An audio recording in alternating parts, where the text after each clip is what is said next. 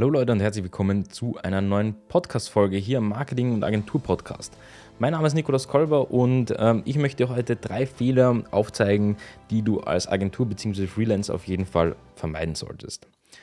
Warum sind mir die so wichtig? Weil ich sie gemacht habe und ich dir einfach da ein bisschen auch den Hintergrund von diesen Fehlern erklären möchte, warum du die nicht tun solltest. Und kommen wir zum allerersten Punkt, nämlich äh, keine Positionierung zu haben, beziehungsweise eine falsche Positionierung zu haben. Das hörst du wahrscheinlich täglich, vor allem wenn du mehr in dieser Bubble drinnen bist, ähm, wo alle darüber sprechen, ist es aber nichtsdestotrotz extrem relevant, darüber nachzudenken.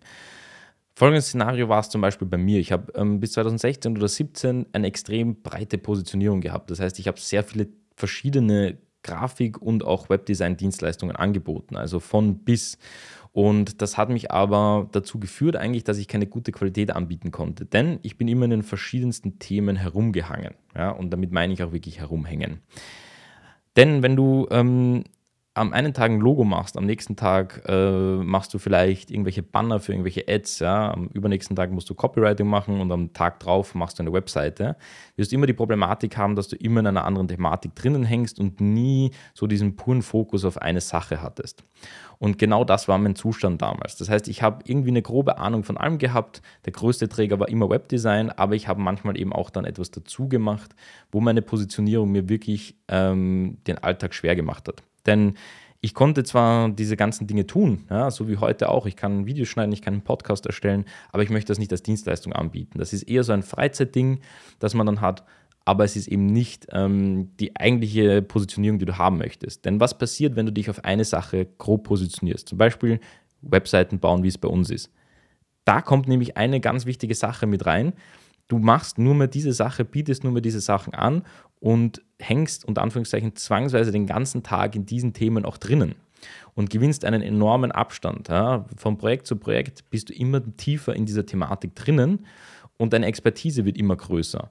Wenn du jetzt aber zwischendurch eben so ähm, ja, teils äh, Logos machst oder sonst irgendetwas, wirst du immer wieder eine Abzweigung in eine andere Richtung haben und zwangsweise dadurch nie die volle Positionierung in dieser einen Richtung haben. Deswegen ist eine Positionierung da ganz wichtig, über die du nachdenkst. Du kannst gerne andere Sachen ausprobieren. Also ich sage nicht, dass du zum Beispiel nicht äh, mal von einer Webseite weg auch ein Logo machst oder so, um das zu probieren, ob dir dieses Ding Spaß macht.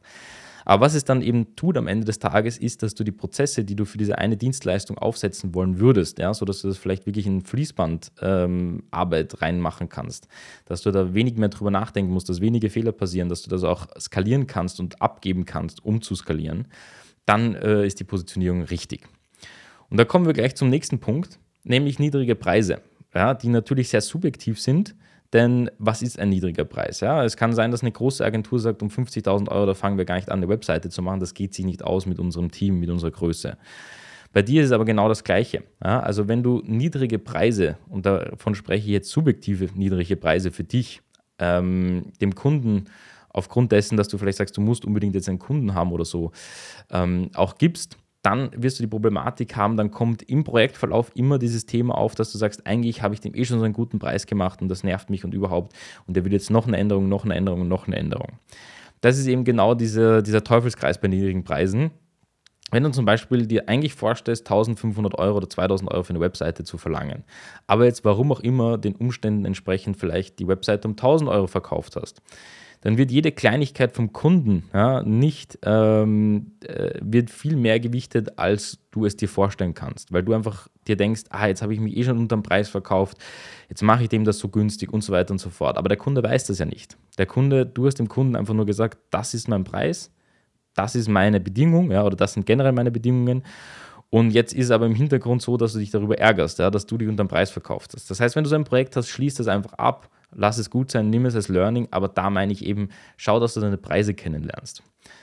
Wie machst du das? Ganz einfach, indem du mal deine Zeit trackst, wie viel du für diese, ähm, für diese, für diese Projekte grundsätzlich brauchst, ja, um dann auch einen Preis für dich herauszufinden, der in Ordnung ist. Also ich kann nur sagen, dass du eine gute kleine professionelle Webseite um gut 2000 bis 2500 Euro netto anbieten kannst. Und da hast du wirklich genug Zeit für Kommunikation, Designfindung, vielleicht auch ein Screen Design, ähm, für den Aufbau, zwei, drei Revisionsgänge und so weiter und so fort. Ja, das heißt, aber das haben wir auch erst mit der Zeit gelernt, nachdem wir mal getrackt haben, wie lange ich zum Beispiel für eine Webseite brauche, dass ich gewusst habe, okay, das kann ich circa auch ähm, einem meiner Leute sagen, dass wir das brauchen können. Das heißt, wir tracken das auch dann bei den Leuten und sehen circa, sind wir dann auch immer in dem Rahmen. Kann auch manchmal vorkommen, dass wir beim Projekt mehr Stunden brauchen, bei einem Projekt manchmal weniger Stunden, aber im Jahresschnitt sollte sich das alles ausgleichen, so dass du noch äh, natürlich mit einer Marge rausgehst, weil sonst macht die ganze Selbstständigkeit ja wenig Sinn.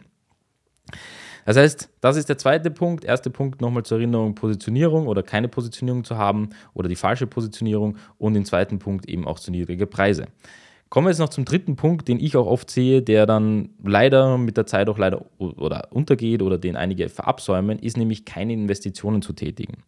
Manche glauben dann, ähm, so jetzt läuft das ganze Ding, die haben viel Arbeit und vergessen aber dabei, sich zumindest einmal die Woche die Zeit zu nehmen, vielleicht mal stark darüber nachzudenken, was läuft denn gut, was läuft falsch, wie voll ist meine Pipeline, kommen dann noch Projekte, ähm, können wir vielleicht an irgendeiner Seite noch etwas verbessern, ja, können wir an Prozessen etwas verbessern oder kann ich mir irgendjemanden nehmen, der ähm, mich unterstützt, kann ich irgendeine Software nehmen, die mich unterstützt, äh, kann ich irgendwelche Inhalte lernen, Bücher nehmen oder sonst irgendetwas, irgendetwas investieren, was mich weiterbringt. Kann auch nur sein, dass du Werbung schältst ja, als Investition, weil es gerade einfach dein Umsatz gut ist, das Ganze läuft. Das heißt, das, was die meisten Erfolgreichen von den Nicht-Erfolgreichen getrennt hat, ist einfach, dass die, sobald die Geld hatten, die haben sich einfach am Anfang klar definiert, ich brauche zum Beispiel meine 1500 oder 2000 Euro im Monat zu überleben dann ist das dein erstes Ziel, auf das du hinarbeitest. Ja, das heißt, du schaust einmal, dass du davon leben kannst, ja, dass deine Grundkosten gedeckt sind. Weil wenn die nicht gedeckt sind, wirst du keinen Spaß an der Arbeit haben und dann wird es immer problematisch sein oder du wirst auch ganz anders gefühlsmäßig oder auch von den Gefühlen her bei den Projekten agieren. Ja. Von da weg aber ähm, wenn du das gedeckt hast, ja, dann kommst du eben in diese Phase, wo du eben immer einen Überschuss hast. Und diesen Überschuss solltest du auch steuerrechtlich einfach am besten investieren in Dinge, die sinnvoll sind. Damit meine ich jetzt nicht ein schönes Auto, weil das bringt dich eigentlich vom eigentlichen ähm, äh, Zweig her, also oder, oder von der eigentlichen Möglichkeit, was du, was du tun möchtest, ja nicht weiter, sondern ich meine wirklich in das Unternehmen zurück zu investieren. Henry Ford hat mal gesagt, ein Unternehmen, das zum Beispiel keine Werbung macht, ist kein Unternehmen. Und da muss ich ihm teils recht geben, denn äh, es gibt natürlich hunderte verschiedene Werbemöglichkeiten. Ja? Zum Beispiel ein großer Werbeträger bei uns oder bei mir auch im Speziellen ist YouTube. Und da ist jetzt nicht viel Geld reingeflossen, aber eigentlich schon. Ja? Das war meine Zeit und die Zeit habe ich woanders abschneiden müssen. Das heißt, da habe ich natürlich auch äh, äh, fiktiv Geld reingesteckt und ich habe natürlich auch in Equipment oder mit, in das Mikrofon, in das ich gerade reinspreche, in das Equipment, habe ich viel Geld reingesteckt. Und das sind alles Investitionen, die ich sehr früh und sehr schnell gemacht habe und bis heute eigentlich meine Priorität 1 ist im Unternehmen. Ja, dass ich dort die Dinge reinstecke, um die Qualität besser zu machen. Einerseits für meine Kunden, für euch in der Community, ja, für dich, der jetzt gerade zuhört und auch für ähm, weitere Kunden, die dann zu mir kommen oder auf mich aufmerksam werden. Das heißt, dieser dritte Punkt, der ist auch wirklich massiv wichtig, weil den habe ich oft gesehen, dass Leute einfach aufhören zu investieren, weil sie glauben, sie sind an einem Punkt, wo nichts mehr passieren kann. Und das ist meistens ein Trugschluss, den oftmals jemanden das Unternehmen kostet, ja, seine Selbstständigkeit kostet oder das Ganze dann sehr schwierig macht, weil dann immer wieder eine Phase kommt, in der es schwierig wird.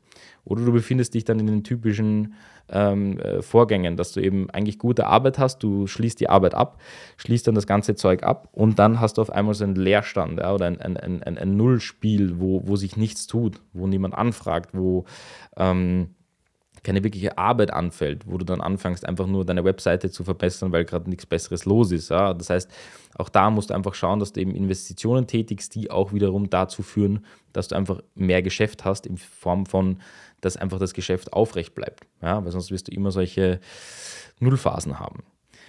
Das heißt, wir haben diese drei Themen jetzt äh, ja, auf den Punkt gebracht und ich habe dir auch ein bisschen den Hintergrund dieser, dieser Fehler ähm, beschrieben. Das heißt, einerseits eben die, diese Positionierungsfehler, dann der Preisfehler bzw. die Preiskalkulation oder zu niedrige Preise und in dritter Form auch die Nichtinvestition oder keine weitergehende Investition in dein Unternehmen oder in zukünftige Dinge. Wenn du diese drei Themen schon vermeidest ja, und, und da einfach ähm, ein bisschen dran denkst oder an, jetzt an den Podcast denkst, ähm, sobald du vielleicht dich in, in so einer dieser drei Dinge befindest, bist du schon um einiges besser als andere, ähm, in Form dessen, dass dein Geschäft wahrscheinlich stabiler laufen wird, einfach weil das wirklich Sachen sind, die ich gerne vermieden hätte, ja, dass auch wirklich Fehler aus meiner Praxis sind. Das heißt, ich hatte mal eine schlechte Position, ich habe mal schlechte Preise oder niedrige Preise gehabt und ich, es gab mal Zeiten, wo ich nicht investi also Investitionen getätigt habe ja, oder nicht in mein Unternehmen zurückinvestiert habe oder in andere Dinge investiert habe, die am Anfang nicht relevant waren. Ja, sei es ein Auto, sei es eine schöne Uhr, sei es irgendwelche anderen Sachen gewandt oder ich habe keine Ahnung was. Ja? Also irgendetwas, was das tatsächlich das eigentliche Geschäft jetzt nicht wirklich stärkt. Das heißt, sei dir dessen bewusst, ähm, finde zuallererst einmal diesen Punkt eben, dass du das Geld, was du zum Leben brauchst, auf jeden Fall abdeckst, das im besten Fall auch dir ein bisschen zurücklegst, auch in der Firma, dass das einfach für die, fürs nächste Jahr auch geregelt ist, weil dann bist du nochmal ruhiger und dann denke an diese drei Themen oder an diese drei Fehler, die ich dir wünschen würde zu vermeiden. Ja, und deswegen habe ich auch diesen Podcast aufgenommen, weil ich dir das mitgeben möchte, warum, was der Hintergrund bei dem Ganzen ist, was daraus entsteht oder resultiert, wenn du diese Fehler machst. Und dann bist du schon mal gut im Rennen.